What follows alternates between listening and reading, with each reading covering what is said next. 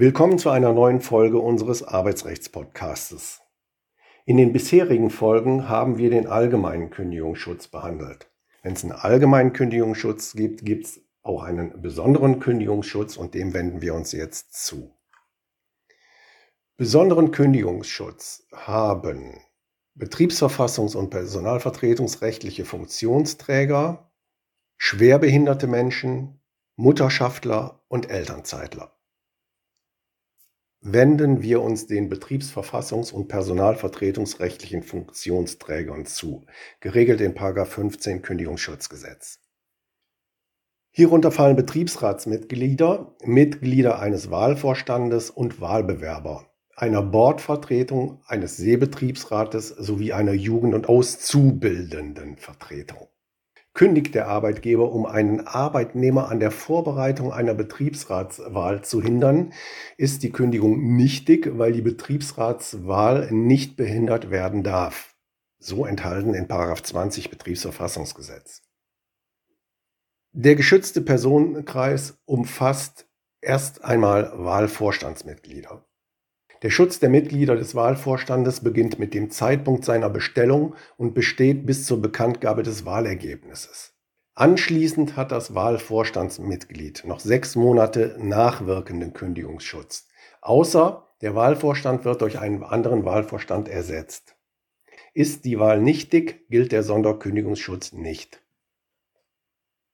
Wahlbewerber der Schutz der Wahlbewerber setzt im Zeitpunkt der Aufstellung des Wahlvorschlags ein. Auf die Einreichung des Wahlvorschlags beim Wahlvorstand kommt es nicht an.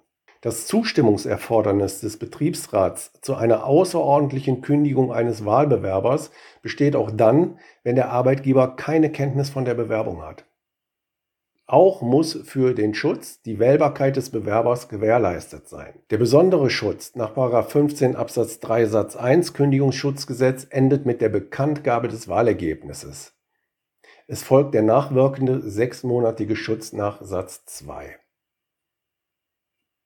Die Kündigung eines Arbeitnehmers, der zu einer Betriebswahl- oder Bordversammlung einlädt oder die Bestellung eines Wahlvorstandes beantragt, ist grundsätzlich vom Zeitpunkt der Einladung oder Antragstellung an bis zur Bekanntgabe des Wahlergebnisses geschützt. Der Kündigungsschutz gilt für die ersten drei in der Einladung oder Antragstellung aufgeführten Arbeitnehmer. Wird ein Betriebsrat, eine Jugend- und Auszubildendenvertretung, eine Bordvertretung oder ein Seebetriebsrat nicht gewählt, besteht der Kündigungsschutz vom Zeitpunkt der Einladung oder Antragstellung an für drei Monate. Die Betriebsratsmitglieder. Für Betriebsratsmitglieder setzt der Schutz des Paragraphen 15 Absatz 1 Satz 1 Kündigungsschutz mit der Bekanntgabe des Wahlergebnisses oder, wenn zu diesem Zeitpunkt der alte Betriebsrat noch besteht, mit Ablauf seiner Amtszeit ein. Ist die Wahl allerdings nichtig, das heißt, wurde gegen allgemeine Grundsätze einer ordnungsgemäßen Wahl verstoßen, so kann sich der Gewählte nicht auf den Vertrauensschutz berufen. Der Schutz des 15 Absatz 1 Kündigungsschutzgesetz dauert bis zur Beendigung der Amtszeit. Nach Beendigung der Amtszeit ist die Kündigung eines Mitglieds eines Betriebsrates, einer Jugend- und Auszubildendenvertretung oder eines Seebetriebsrats innerhalb eines Jahres, die Kündigung eines Mitglieds einer Bordvertretung innerhalb von sechs Monaten, jeweils vom Zeitpunkt der Beendigung der Amtszeit angerechnet unzulässig, es sei denn, dass Tatsachen vorliegen, die der Arbeitgeber zur Kündigung aus wichtigem Grund ohne Einhaltung einer Kündigungsfrist berechtigen.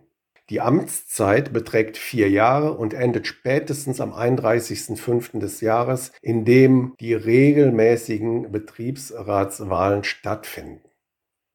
Die Mitgliedschaft im Betriebsrat erlischt durch Ablauf der Amtszeit, Niederlegung des Betriebsratsamtes, Beendigung des Arbeitsverhältnisses, Verlust der Wählbarkeit Ausschluss aus dem Betriebsrat oder Auflösung des Betriebsrats aufgrund einer gerichtlichen Entscheidung und durch gerichtliche Entscheidung über die Feststellung der Nichtwählbarkeit nach Ablauf der in 19 Absatz 2 bezeichneten Frist, es sei denn, der Mangel liegt nicht mehr vor.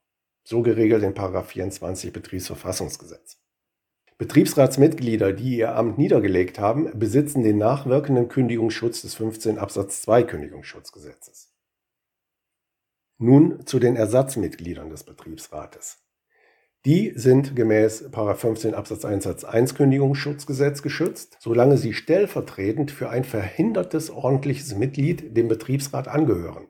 Der Schutz besteht für die gesamte Dauer der Vertretung, nicht nur an den Tagen, an denen Sie die Geschäfte eines Betriebsratsmitgliedes wahrnehmen.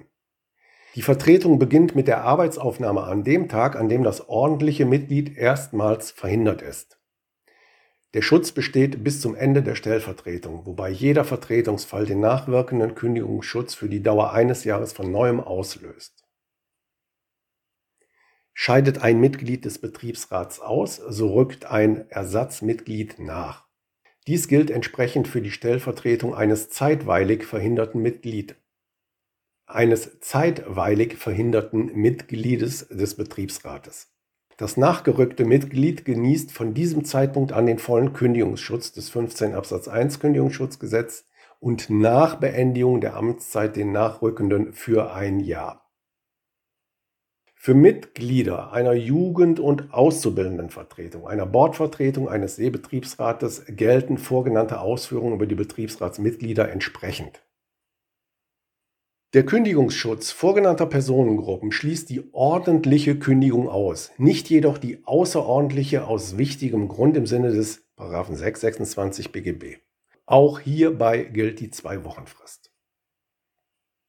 Gemäß 103 Absatz 1 Betriebsverfassungsgesetz bedarf die außerordentliche Kündigung von Mitgliedern des Betriebsrates, der Jugend- und Auszubildendenvertretung, der Bordvertretung und des Seebetriebsrates, des Wahlvorstandes sowie von Wahlbewerbern der Zustimmung des Betriebsrates.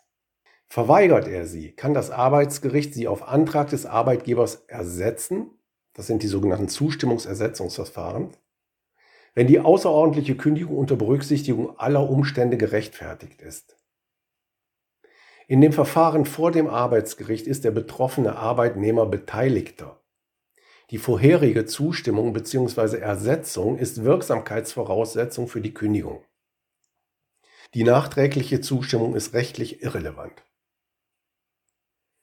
Die Zustimmung muss innerhalb der zwei Wochen Frist des 626 BGB unter Angabe der Gründe der beabsichtigten Kündigung eingeholt werden. Der Betriebsrat muss seine Entscheidung, die er unter Ausschluss des zu kündigenden Mitglieds und nach Beteiligung eines Ersatzmitgliedes zu treffen hat, innerhalb von drei Tagen mitteilen ist kein Ersatzmitglied geladen und nimmt das zu kündigende Mitglied an der Beratung über seine eigene Kündigung teil, ist der Betriebsratsbeschluss nichtig, selbst wenn das zu kündigende Mitglied keine Stimme abgegeben hat. Verweigert der Betriebsrat seine Zustimmung, so kann das Arbeitsgericht sie auf Antrag des Arbeitgebers ersetzen, wenn die außerordentliche Kündigung unter Berücksichtigung aller Umstände gerechtfertigt ist. In dem Verfahren vor dem Arbeitsgericht ist der betroffene Arbeitnehmer Beteiligter. Der Arbeitgeber muss demnach innerhalb der zwei Wochen Frist des 626 Absatz 2 BGB nicht nur den Antrag auf Zustimmung beim Betriebsrat stellen, sondern bei Verweigerung bzw. Fristablauf auch das Ersetzungsverfahren beim Arbeitsgericht einleiten. Selbstverständlich wahrt nur ein zulässiger Zustimmungsersetzungsantrag die Ausschlussfrist des 626 Absatz 2 BGB. Ein Antrag vor Zustimmungsverweigerung des Betriebsrates ist unzulässig und wird auch nicht zulässig, wenn die Zustimmung nachträglich beantragt wird. Hierdurch wird die Frist des 626 Absatz 2 BGB nicht eingehalten. Im Beschlussverfahren prüft das Arbeitsgericht, ob ein wichtiger Grund die beabsichtigte Kündigung rechtfertigt. Im Ergebnis nimmt es damit den Kündigungsschutzprozess vorweg. Der Arbeitgeber kann dem Betriebsratsmitglied erst dann wirksam außerordentlich kündigen, wenn der Beschluss über die Ersetzung der verweigerten Zustimmung rechtskräftig ist. Eine vorher ausgesprochene Kündigung ist unheilbar nichtig. Die Kündigung muss unverzüglich nach rechtskräftiger Ersetzung durch das Arbeitsgericht erfolgen. Auch wenn die Zustimmung ersetzt wurde, ist die anschließende Kündigungsschutzklage des betroffenen Betriebsratsmitglieds zulässig, obwohl mit der Ersetzung festgestellt wurde, dass die außerordentliche Kündigung rechtfertigt ist. Aufgrund dieser Präklusionswirkung kann der Arbeitnehmer sich im Kündigungsschutzverfahren nicht auf Kündigungshindernisse berufen, die er schon im Zustimmungsverfahren hätte vorbringen können. Das gilt aber nicht für solche Kündigungshindernisse, die noch nach Abschluss des Verfahrens beseitigt werden können. So zum Beispiel die fehlende Zustimmung des Integrationsamtes zur Kündigung eines schwerbehinderten Menschen.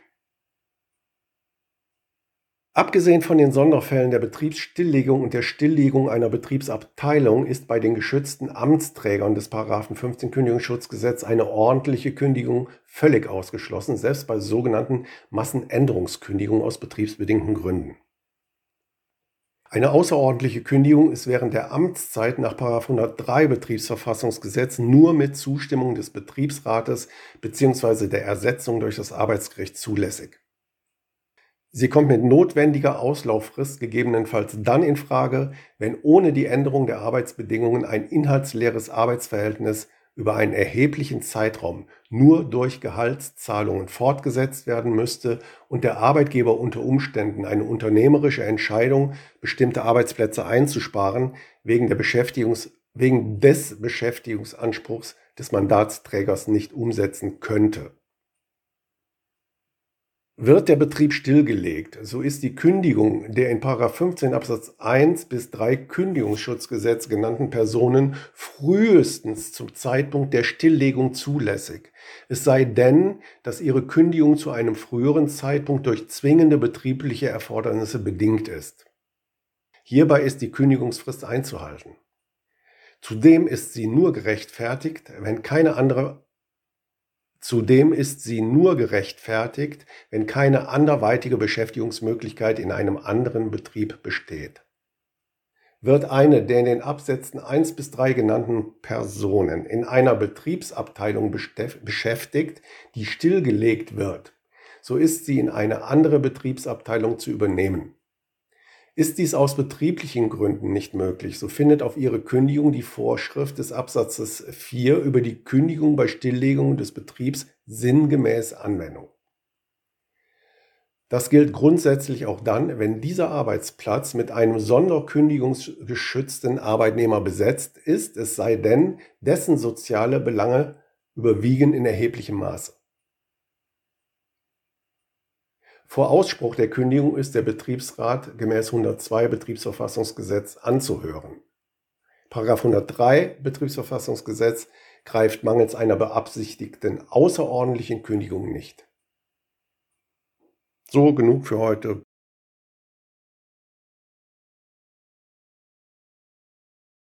Alle Kapitel des Podcasts finden Sie auch unter arbeitsrecht-podcast.de. Bleiben Sie auf dem Laufenden und abonnieren Sie ihn. Auf der Website info-kündigung.de können Sie alle Informationen auch nachlesen. Wenn Sie Fragen zum Thema Arbeitsrecht oder einen Themenvorschlag haben, können Sie uns auch gerne eine E-Mail an kanzlei.ra-potratz.de schicken. Danke fürs Zuhören und bis zur nächsten Folge.